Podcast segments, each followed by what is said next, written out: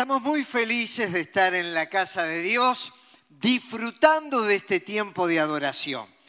Y nos encanta cuando no solamente vemos a los hermanos presencialmente, tanto en la mañana como en la tarde, sino también los que nos escriben de diferentes lugares. Sabemos que nos están siguiendo en esta hora de República Dominicana, de España, de Estados Unidos, de Argentina, de todo el Uruguay.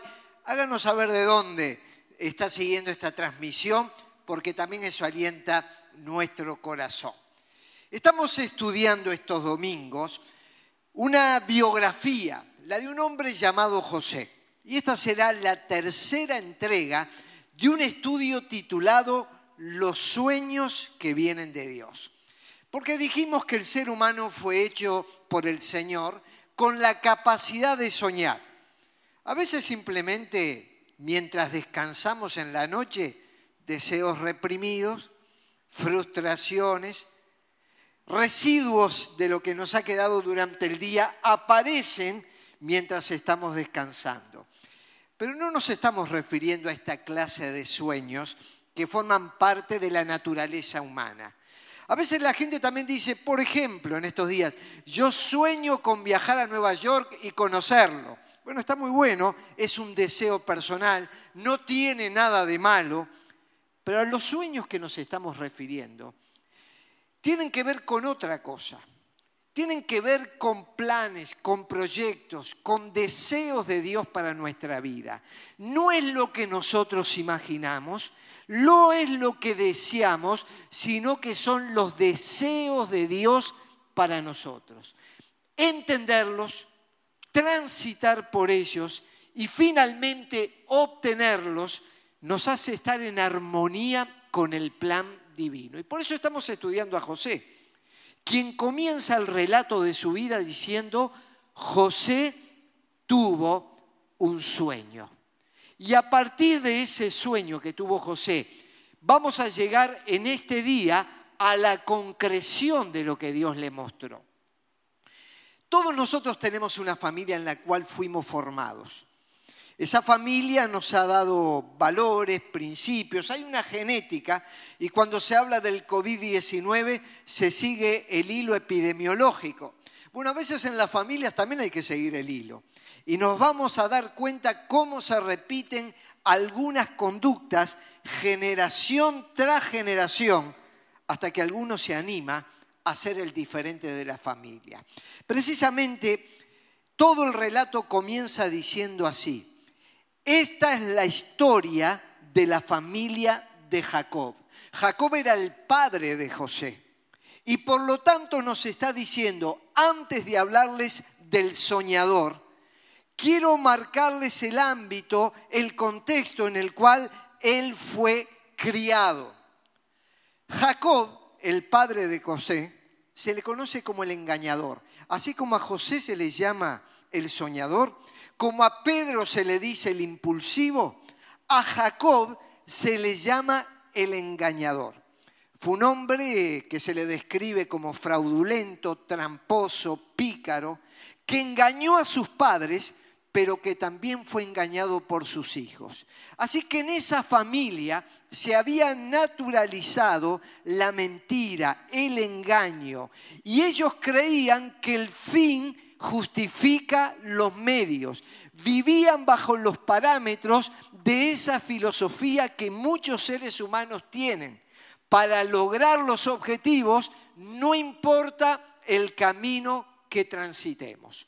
Pero José finalmente decide romper con toda esa herencia maldita, con todo aquello que producía daño, dolor, que no traía bendición y quiere ser el diferente de la familia. Yo no sé en tu caso cómo rotularías a tu padre o a tu madre, a tu entorno familiar. A Jacob se le describe como el engañador. Pero algunos pueden decir mi padre el alcohólico, o el violento, o el tramposo, o mi padre el que guardaba silencios profundos y nunca hablaba con la familia y no se comunicaba. Mi padre el avaro, mi padre el que no nos amaba, el que engañó a mi mujer, a mi mamá. Mi padre, el que no fue honesto en los negocios. Pueden haber muchas maneras, pero también tu padre puede haber sido aquel hombre o aquella mujer espiritual, llenos de Dios, honestos. Ahora no importa quién fue tu padre, sino que te animes a ser el diferente.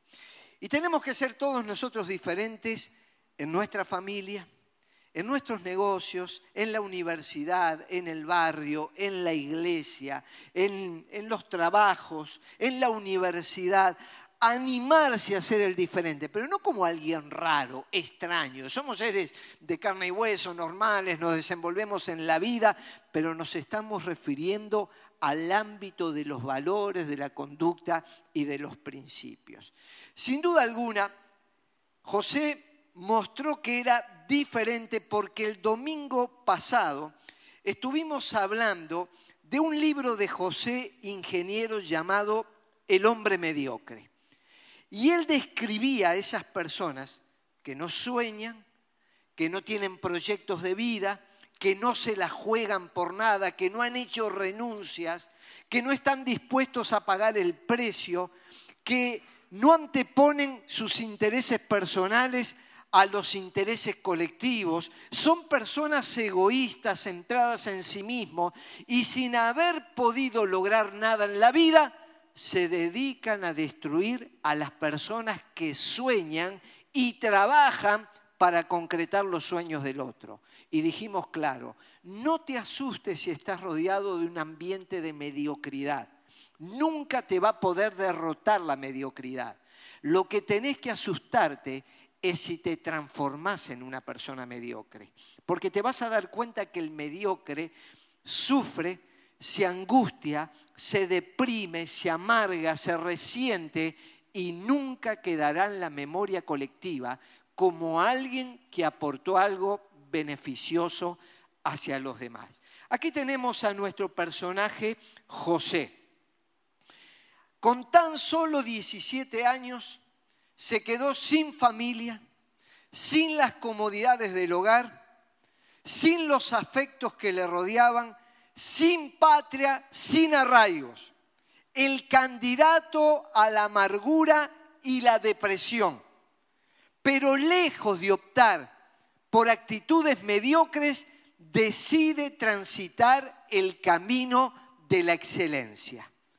Y cuando voy a hablar de excelencia, no me estoy refiriendo al concepto postmoderno del éxito que se mide con plata, con fama, con riqueza, con gloria humana, porque muchas de las personas que han logrado esas cosas tampoco caminan una senda de excelencia. Voy a estar hablando del ámbito de los valores. No es lo que tenemos, lo que logramos, lo que representamos. Tiene que ver con lo que somos, con nuestra esencia, con nuestra forma de ser. Por eso el personaje que estamos estudiando no es un graduado de Harvard. Lamento defraudarlo, pero el que estamos estudiando es una persona que fue separada por sus familiares, rechazada. Fue un refugiado en otro país. Estuvo preso. No logró, según los criterios humanos, tener muchas cosas de este mundo. Y a pesar de todo eso y trabajar como esclavo, se ha transformado en nuestro referente de excelencia.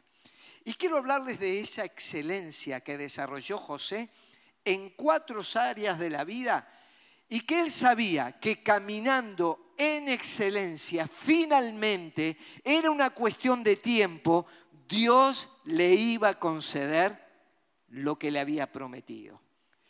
Lo primero que vemos que él tenía una relación con Dios de excelencia. Era un full time de la vida espiritual. No era un entretenimiento para los fines de semana. No era estar el domingo en la iglesia y olvidarse de lunes a sábado de los principios cristianos. Era una persona que Dios estaba los siete días de la semana, las 24 horas del día presente en su vida. Y eso no significa que se pasaba leyendo la Biblia y orando. Lo vamos a ver trabajando, desenvolviéndose en la vida, pero en todas las cosas tenía conciencia de la presencia de Dios.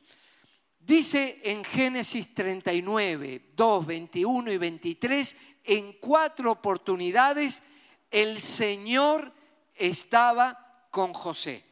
Y esto define lo que era su vida espiritual. Dios estaba con José. Y cuando Dios está con nosotros, no es tan importante quién es el que no está con nosotros. En este caso que fue abandonado por sus seres queridos, por quienes le rodeaban, él no le dio ninguna importancia a eso, porque él sabía que alguien superior, mayor, poderoso, eterno estaba con él.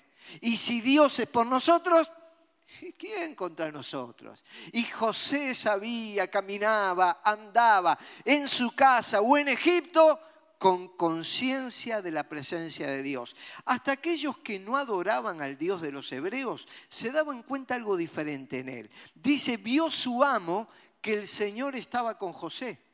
No es que en una, nota autorreferencial José dice, Dios está conmigo. El amo, el que tenía otras costumbres, el que adoraba otros dioses, el que tenía otros valores, decía, acá hay una persona con la cual Dios está trabajando, Dios está presente en esta persona. Y saben una cosa, a José no le importó que él estaba en una sociedad pagana, que tenía otras divinidades, otros dioses y por lo tanto otras prácticas. José se mantuvo íntegro en todos los momentos. No eran tiempos en que su padre podía tomar un avión y llegar repentinamente, o su pastor mandarle un WhatsApp. Eran tiempos en que no había comunicación con el mundo externo, pero él tenía conciencia de Dios y sabía que tenía que vivir con Dios todo el tiempo. También cuando llega al palacio de Faraón, Faraón hace una reflexión a través de una pregunta. ¿Acaso hallaremos a otro hombre como este en quien esté el Espíritu de Dios? Se dio cuenta el mismo Faraón que José estaba gobernado y lleno del Espíritu de Dios. Y cuando el Espíritu Santo ha llenado una vida, seremos como los que sueñan, dice la Biblia. Dice que los ancianos van a tener sueños, los jóvenes van a tener visiones. Y aquí tenemos un adolescente lleno de visiones de Dios porque estaba lleno de Dios. Pero cuando llegara a la edad adulta, íbamos a tener una persona con sueños de Dios para concretarlos para las futuras generaciones. Cuando el primer mártir de la fe, Esteban, es llevado ante un tribunal, ante el concilio, y comienza a ser interpelado, en su defensa comienza a recordar la vida del pueblo de Israel. Y recuerda cuando vendieron a José para Egipto pero Dios estaba con él. Esta es una expresión del Nuevo Testamento. Una vez más, Dios estaba con él. Y le libró de todas sus tribulaciones y le dio gracia y sabiduría delante de Faraón, rey de Egipto. Tenemos que tener claro que para llegar a los sueños a veces se atraviesan tribulaciones. Puede ser que te echaron de tu trabajo Puede ser que tuviste que cerrar tu negocio. Puede ser que tuviste un duelo en tu familia. Puede ser que alguna situación inesperada, una enfermedad, algo golpeó la puerta de tu casa. Y tú pensaste que con eso se rompieron los sueños. Pero en realidad aquí lo que está diciendo es que Dios en medio de cualquier circunstancia estaba con José. Y lo vamos a ver a través de este mensaje en diferentes momentos de su vida, donde todo no fue color de rosa, donde cada rosa tenía sus espinas y a pesar de ello no perdió su nivel de comunión y de excelencia en la relación con Dios. ¿Qué es lo que te apaga? ¿Qué es lo que no te permite tener un buen devocional? ¿Qué es lo que te aleja de la casa de Dios? ¿Qué es lo que te aleja de tus hermanos? Bueno, revisa tu vida. Si vos querés lograr los sueños de Dios, tenés que estar aferrado a Dios y tenés que escuchar su voz y tenés que permitir que Él te dirija, te sostenga y te ayude a vencer en medio de las dificultades. La segunda cosa que vemos es excelencia en las decisiones éticas. Cuando es vendido como esclavo a Egipto, paga el precio por ese esclavo un jerarca militar llamado Potifar.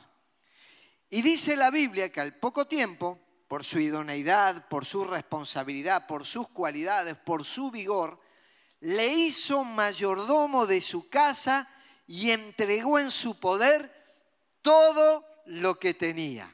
Ahora, qué tremendo, ¿no? ¿Qué, qué grado de confianza. Miren, vivamos de tal manera que a nosotros se nos entreguen todas las cosas, que puedan confiar que nosotros hacemos las cosas bien en donde te encuentres, que nadie te tenga que andar revisando, cuidando, supervisate vos a vos mismo. No es necesario que otros te estén supervisando. Y cuando nos supervisamos nosotros a nosotros mismos, vamos a llegar a estos niveles como tuvo el mismo José. Su mayordomo le entregó todo con total confianza.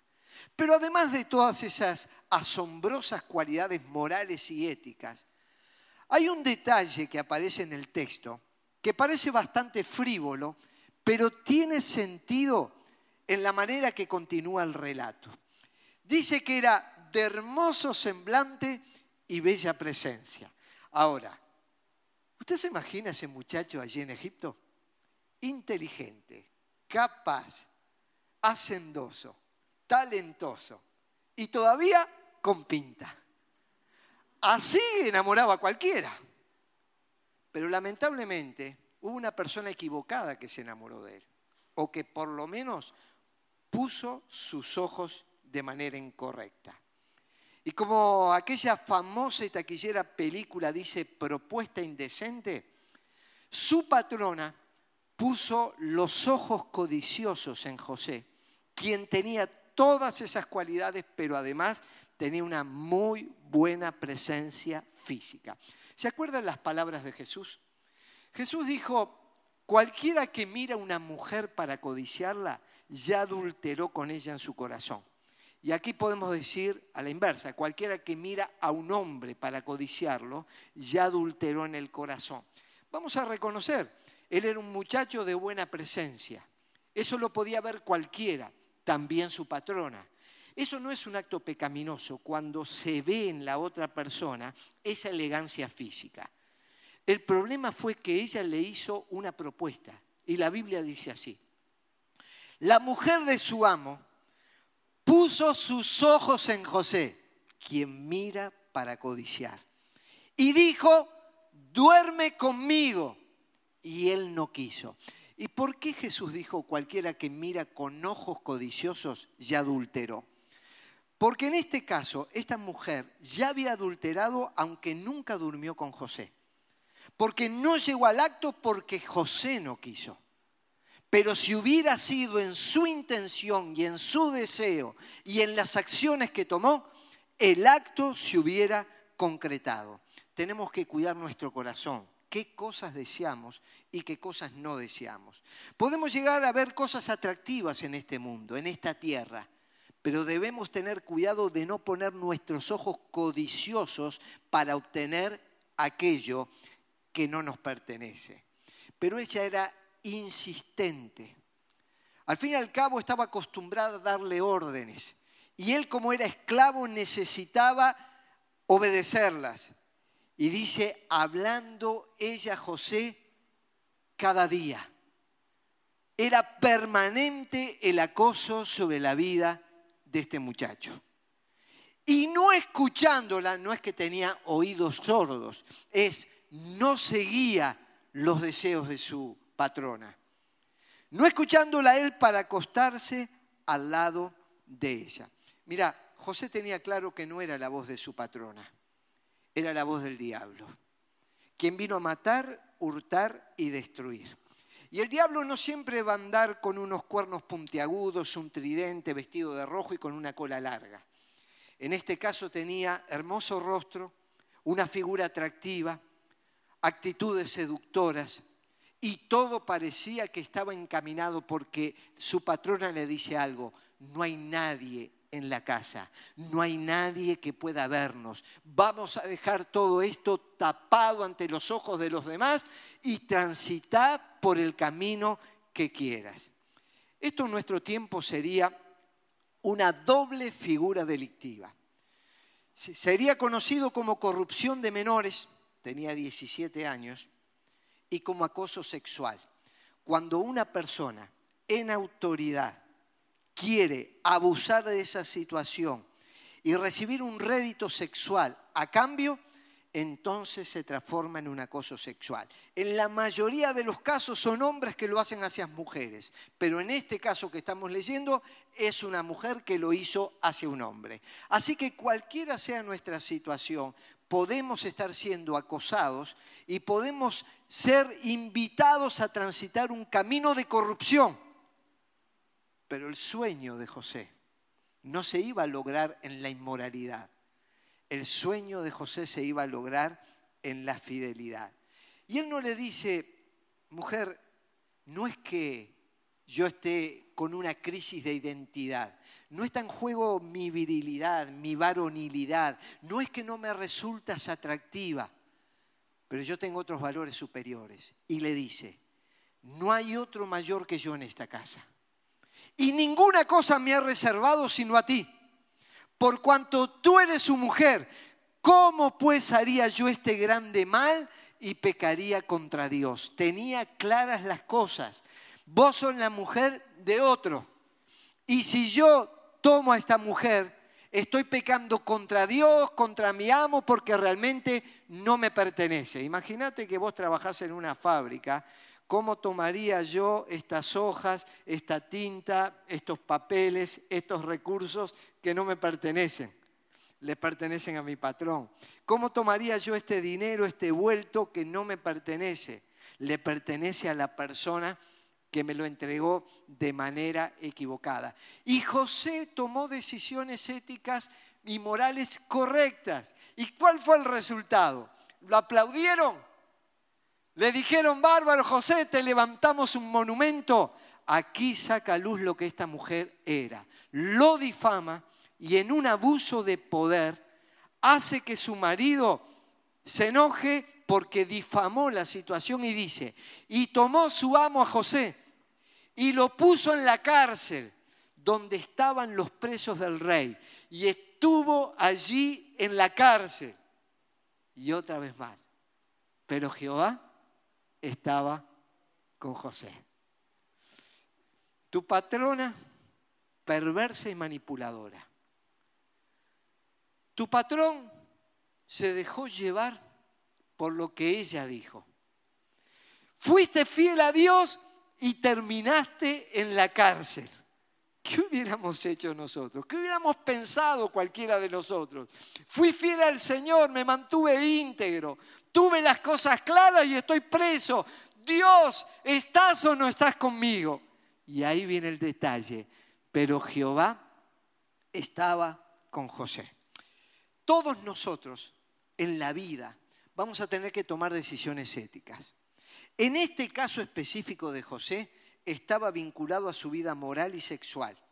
Pero también vamos a tener que tomar algunas decisiones éticas vinculadas a otras cosas, vinculadas al trabajo, vinculadas a la economía, vinculadas a la vida familiar, a las relaciones con el prójimo, y tenemos que optar por aquello que agrade al Señor. Aunque en un principio pueda parecer que perdemos, aunque algunos nos quieran encarcelar a causa de ser fieles a Cristo, nunca olvidemos lo que dice la palabra de Dios. Todas las cosas, todas, están al descubierto y desnudas ante los ojos de aquel a quien tenemos que dar cuenta. Y cuando Dios ve tu actitud de una ética correcta, cristiana, basada en los valores de la palabra de Dios, está clarísimo lo que aquí señala. vamos a tener que dar cuenta ante Él, Él te ve en tus decisiones. Él sabe cómo estás actuando y tarde o temprano te dará la recompensa. También fue un hombre excelente en el trabajo. Este soñador sabía que tenía que cumplir responsabilidades. El que sueña sin luchar no llega. Y había que luchar para alcanzar el sueño.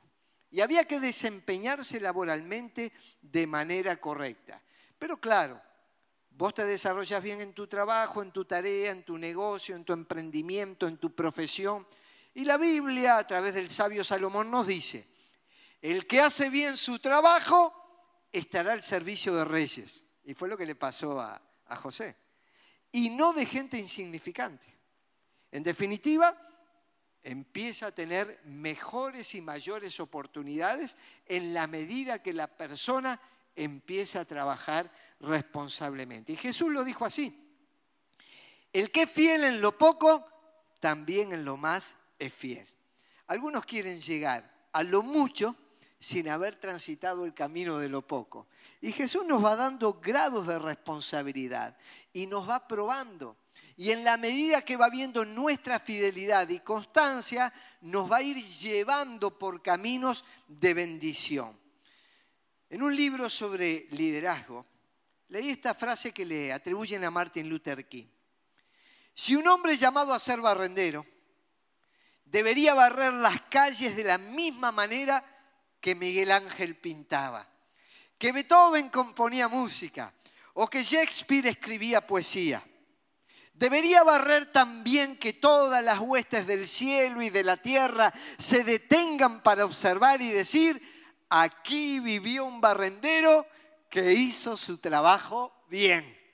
No se trata de si sos rey o barrendero.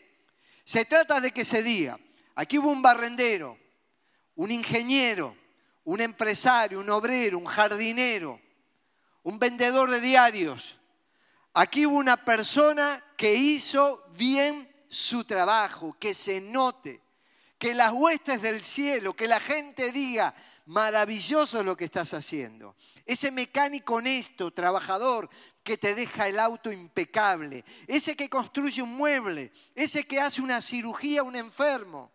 Cualquier persona y tarea que desempeñemos en la vida debe ser marcada por la excelencia.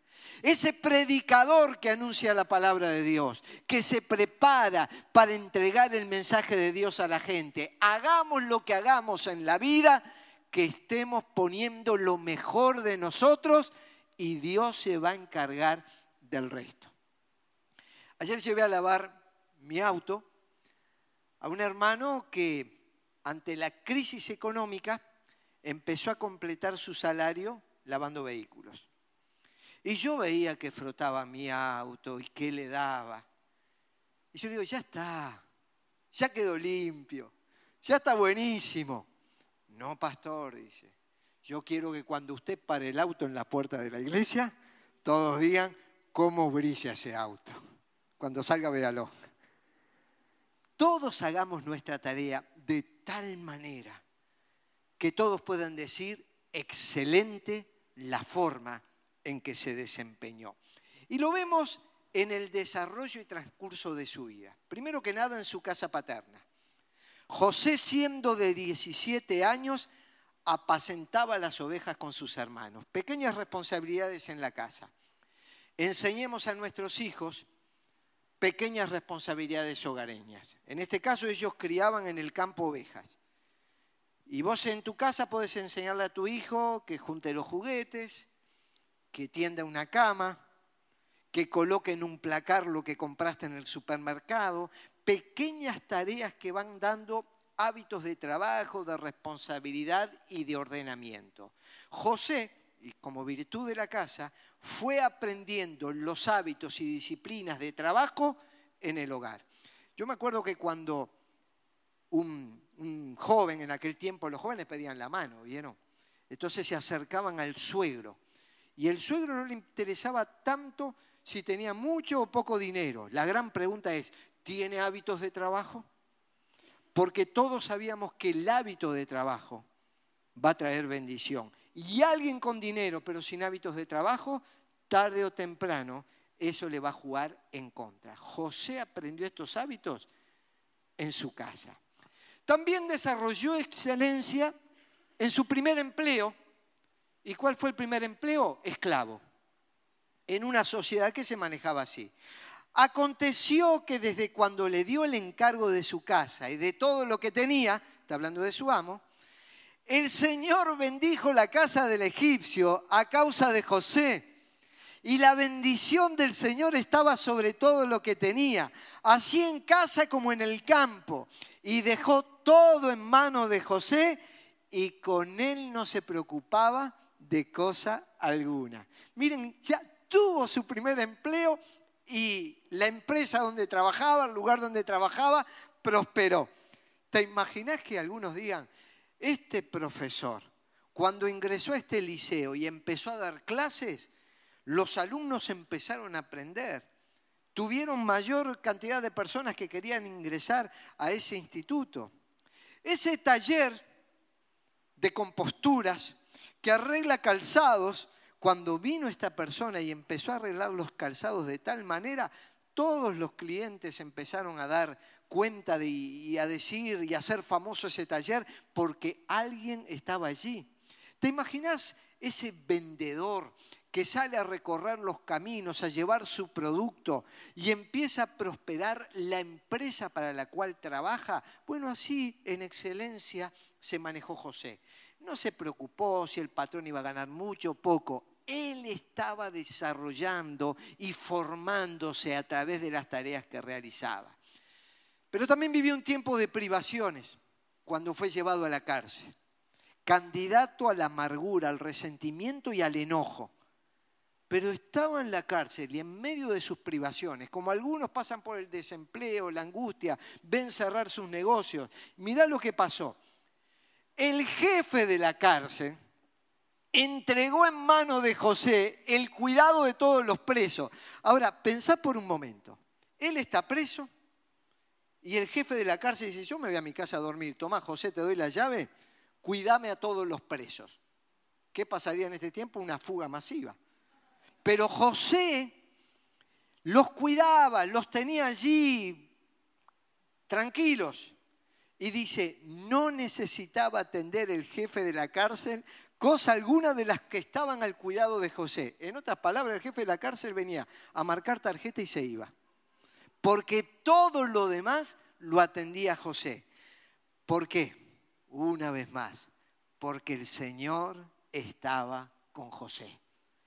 Toda la vida de José en la cárcel, en casa de Potifar, en un templo o donde se encontrara, había presencia de Dios. Y lo que hacía, el Señor lo prosperaba. ¿Cómo prosperar? Estoy detrás de las rejas y próspero. Mirá, hay mucha gente libre que está esclavizada. Y hay mucha gente detrás de las rejas que está libre.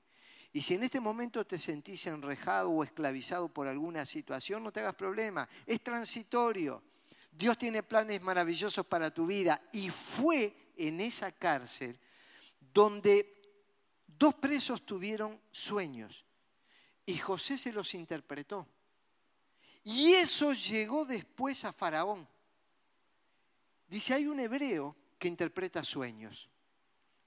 Y fue el sueño de los años de vacas flacas y de vacas gordas, que hasta el día de hoy lo usan los economistas para referirse a tiempos de recesión o prosperidad económica.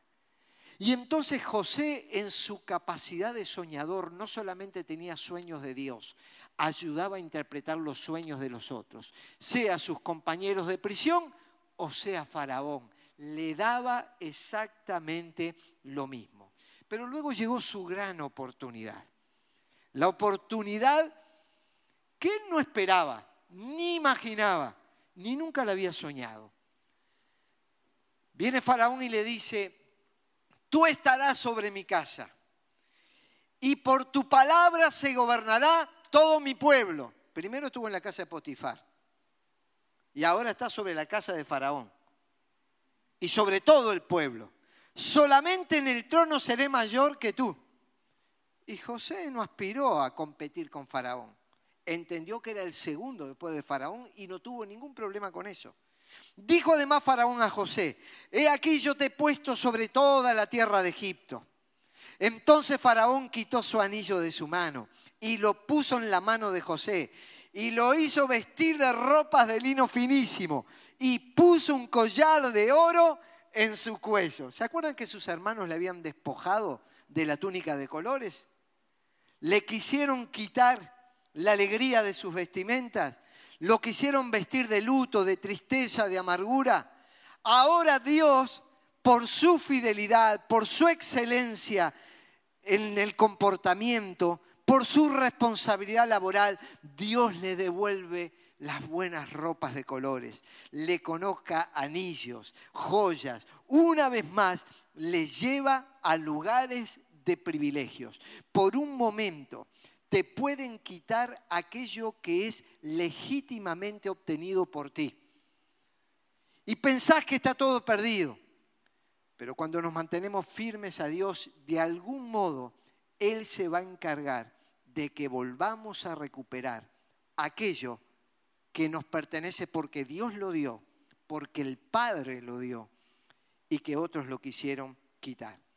Y por último termino hablando, Él tuvo excelencia en los vínculos. ¿Qué, qué haríamos nosotros cuando las personas nos dañaron como lo dañaron a Él?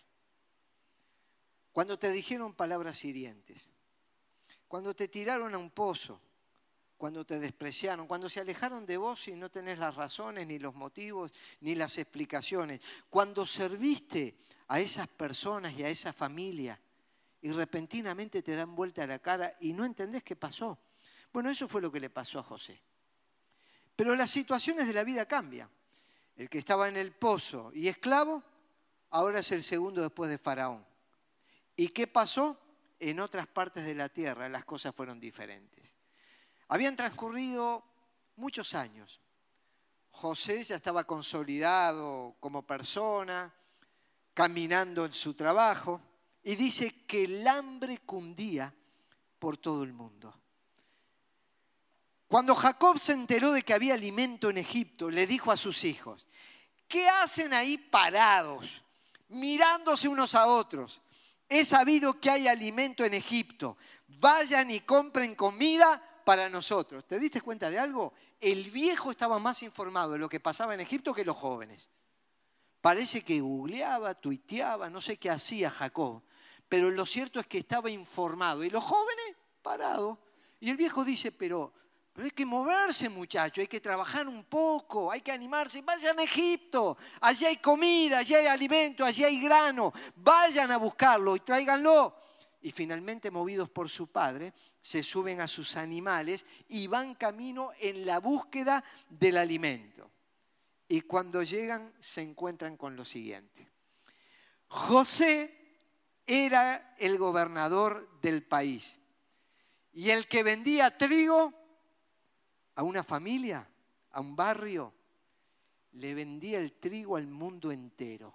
Se habían transformado por la obra de Dios y por el trabajo de José y por la forma en que interpretó los sueños en el granero del mundo. Venían de todas partes a buscar la mercadería que había en Egipto. Cuando sus hermanos llegaron ante él, ante José, escuche, se postraron rostro en tierra. Y aunque José los había reconocido, sus hermanos no lo reconocieron a él en ese momento. En ese momento se acordó José de los sueños que había tenido acerca de ellos.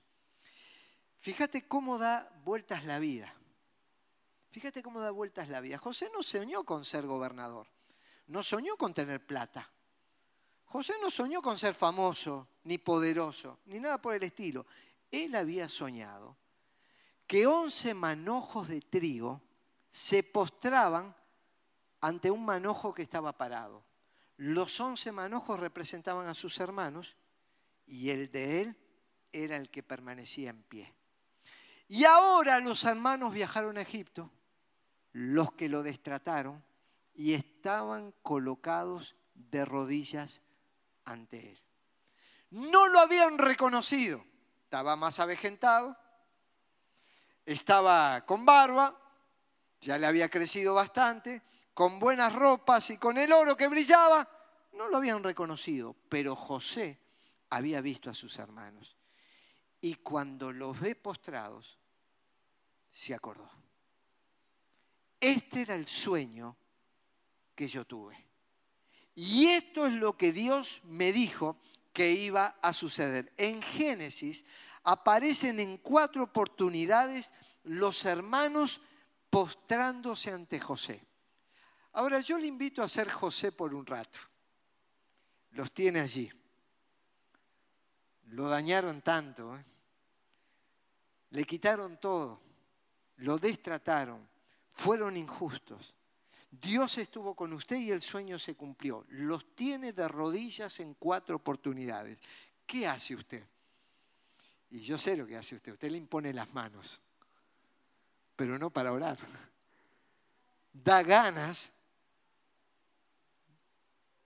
de tomarse partido de esto, ¿verdad? Pero José estaba lleno de Dios.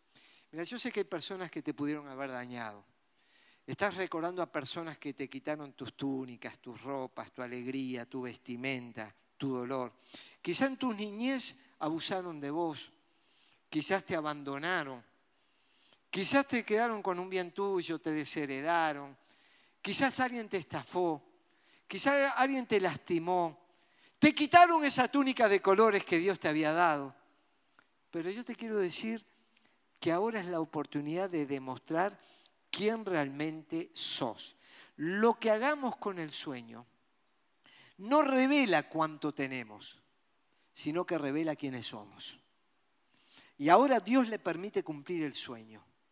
Y cuando los sueños se cumplen, no importa cuánto tenemos. Lo que importa es quiénes somos en lo profundo de nuestro corazón.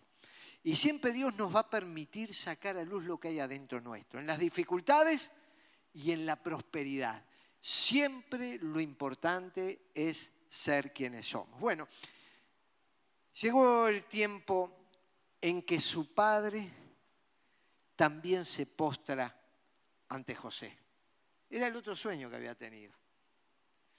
Y en un momento cuando se está despidiendo de la tierra Jacob, el engañador, el que había generado todo ese ambiente familiar tan distorsionado, empieza a bendecir a cada uno de sus hijos. Y dice que llegó el momento de bendecir a José. Y lo bendice y era también una palabra profética que estaba dando. Le dice, yo soy José, les declaró a sus hermanos. Pero ellos estaban tan pasmados que no atinaban a contestarle. No obstante, José insistió, acérquense. Cuando ellos se acercaron, él añadió, yo soy José, el hermano de ustedes a quienes vendieron a Egipto. Pero ahora, por favor, por favor, no se aflijan más ni se reprochen el haberme vendido, pues en realidad fue Dios quien me mandó delante de ustedes para salvar vidas. Fue Dios quien me envió aquí y no ustedes. Miren lo que hace un soñador de Dios. Repara vínculos, no se venga. Dice, no se aflijan, no están tristes. Hasta les da palabra de aliento los anima, ellos quedaron pasmados, los que no le hablaban, los que le retiraron el saludo, los que se separaron, ahora están allí pasmados, no se animaban a hablarle, fue José el que nuevamente les habló, mostró su cualidad humana y dice, bañado en lágrimas. Fue la única vez que le vemos llorar no le vemos lamentarse, quejarse, reprochar a nadie, culpar a otros. Jamás se le ve una lágrima derramada. Pero ahora ve a estos pobres mediocres postrados y les da lástima. Y dice, bañado en lágrimas, besó a todos sus hermanos. Solo entonces se animaron a hablarle. Hasta ese momento no le hablaban. Solo entonces se animaron a hablarle. Mira, dice la Biblia que vamos a darle de comer a nuestros enemigos y vamos a darles de beber. ¿Y qué se va a amontonar sobre la cabeza de ellos? ascuas de fuego. Mira, actúa como, como un verdadero siervo y sierva de Dios. Actúa con excelencia en todas las cosas. Y el excelente repara vínculos. Sabe que para alcanzar sueños no tiene que pelearse con nadie. Si sos discutidor, discutidora, no vas a lograr nada. ¿Quién logró un sueño discutiendo? Cuando el sueño es de Dios, Dios te va a ir empujando, guiando y sosteniendo. Y aquí aparece esa palabra profética del padre de José. José es un árbol fructífero. Gente mala le causa amargura. Lo atacan sin piedad y le lanzan flechas. Pero su arma se mantuvo firme. Sus brazos fueron fortalecidos por el Dios poderoso de Jacob, por el que es el pastor y la roca de Israel. Que el Dios de tus padres, el Todopoderoso, te bendiga con bendiciones celestiales, por cuanto Él es el más importante de sus hermanos. Qué palabra de bendición. El padre mentiroso, fraudulento, el que generó todo eso, ahora está reconociendo en José los atributos de un hombre lleno de Dios que sueña según Dios. Yo doy gracias a Dios por tantas personas que me invitaron a soñar a través del tiempo y que me mostraron caminos de excelencia para concretar los sueños. Excelencia en la relación con Dios. Excelencia en el trabajo excelencia en las decisiones éticas que tomemos, excelencia en los vínculos con los semejantes. Y solo podemos verificar que el sueño es de Dios cuando ese sueño se cumple transitando el camino de la excelencia. Gracias a los que me ayudaron a concretar sueños. Me encanta escuchar y a través del tiempo, siendo niño, me sentaba en un almohadón en casa de mis abuelos, a escuchar a viejos que contaban los sueños y cómo los concretaron. Me encanta escuchar a hermanos mayores hasta el día de hoy. Me encanta escuchar los sueños de los jóvenes que imaginan un futuro mejor. Me encanta la gente que no vive en la amargura y la tristeza, sino que mira al cielo y si le toca estar en la cárcel, o si le toca estar en el palacio de Faraón, si le toca estar ante una patrona manipuladora y perversa, o si le toca estar ante gente que lo apoya, siempre va a mantener integridad, conducta y transparencia. Porque no se trata de con quién o dónde estamos, sino se trata de quiénes somos. Y cuando somos, estemos donde estemos y con quién estemos, van a decir, Dios estaba con él. Dios estaba con ella. Y por eso termino. Todos estos mensajes comenzaron con un texto. Y termino con el mismo texto después de terminar el tercer estudio. Cuando Israel estaba cautiva, cuando no había esperanza, cuando eran esclavos en el exilio, cuando ya no había cantos espirituales y algunos se deprimían y se angustiaban, vino una palabra que el salmista dice, seremos como los que sueñan. No perdamos las ilusiones. Dios está con nosotros. Es el Dios de toda esperanza. Seremos como los que sueñan. Entonces nuestra boca, nuestra boca se llenará de risa y nuestra lengua de alabanza. Entonces dirán entre las naciones cuando nos vean grandes cosas ha hecho Jehová con estos. Hermana y hermano, Dios está contigo. Dios quiere que sueñes sus sueños, sus deseos, sus planes, te planificó, te diseñó con propósitos eternos. Tienes cosas maravillosas que Él ha colocado en tu vida y quiere hacer a través de tu vida cosas mayores y mejores. Y es independiente de tu edad. Si sos joven verás la vida con todo un futuro. Si sos veterano o veterana vas a ver mucho pasado y vas a tomar recursos y experiencias de ese pasado para ayudar a interpretar sueños. Así como José interpretó los sueños de otros y bendijo a muchos, como veterano, como veterana, también interpretar los sueños de los jóvenes, de los maduros e invitarles a soñar en Cristo.